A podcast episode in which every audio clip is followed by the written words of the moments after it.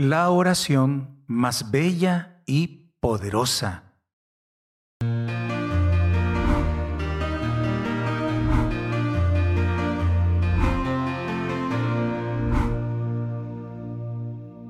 El Rincón de la Palabra.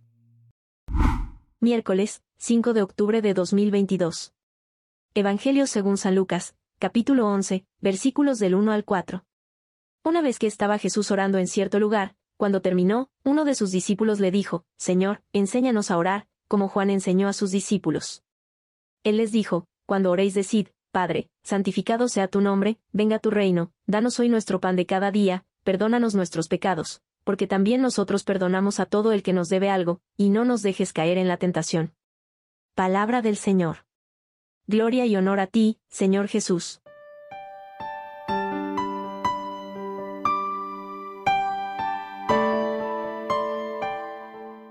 La necesidad de saber orar late en los corazones que desean a Dios. Los discípulos de Jesús ven que Él ora, saben que es un maestro de intimidad y eso es lo que hace que ellos pidan a Jesús que les enseñe a orar, así como Juan el Bautista enseñó a sus seguidores. Jesús enseña a orar al Padre con confianza, como un hijo, aquellos que son capaces de llamar a Dios Padre y de santificar su nombre. Es la oración de la petición y del perdón. Es la oración de los hijos que se sienten seguros en Dios. Tanta riqueza hay en esta oración que con solo meditar el llamarle a Dios Padre nos permite contemplar su ternura, su bondad, su cercanía y nos permite descansar en la confianza de un Padre amoroso.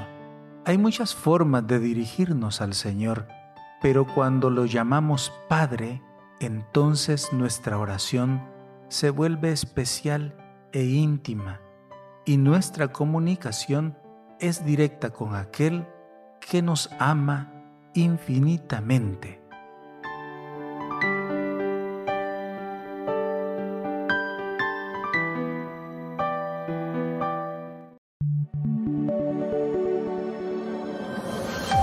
Comunidad Católica Virtual.